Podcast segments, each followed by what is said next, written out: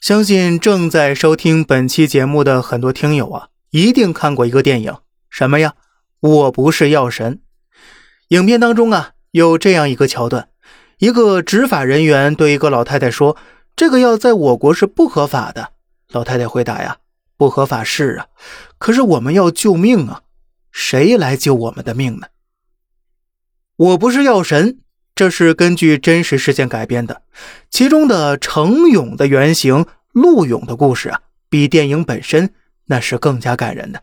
那陆勇如今又怎么样了呢？事情还要从二零零二年开始说起。当时啊，陆勇是一家公司老板，却患上了白血病，医生给他开的药是瑞士的格雷贝，一个月光买药净花费两万四千元。在当时，价格那是贵到离谱啊！但陆勇还是坚持吃了两年的正版药。您算算，两万四乘以十二乘以二，那是多少钱呢？那是整整将近六十万人民币呀！在花了这么多钱吃了两年的正版药之后，二零零四年，他看到一位韩国病友说呀：“这印度有便宜的特效药，效果呢和正版几乎没有任何区别。”于是乎呢，即便他是公司老板，他也为了省钱，陆勇买了一个月的药量，回来呢，只花了不到四千块，价格便宜是相当之多呀。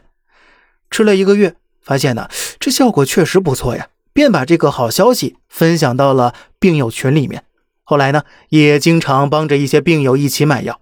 直到有一天，一家印度药厂找上陆勇，让他办一个银行账号，然后呢，陆勇听话的做了。没想到啊，办了没有多久，警察直接上门了。病友们为救恩人，联合发起请愿书。于是没多久呢，陆勇就被无罪释放了。陆勇出来之后，成立了一个医药基金会，努力呼吁上层管理线下的制药企业。国家呢，也对药品价格进行了整改，很多昂贵的药物因此被列入了医保范畴。而如今的陆勇啊，已经可以正常生活了。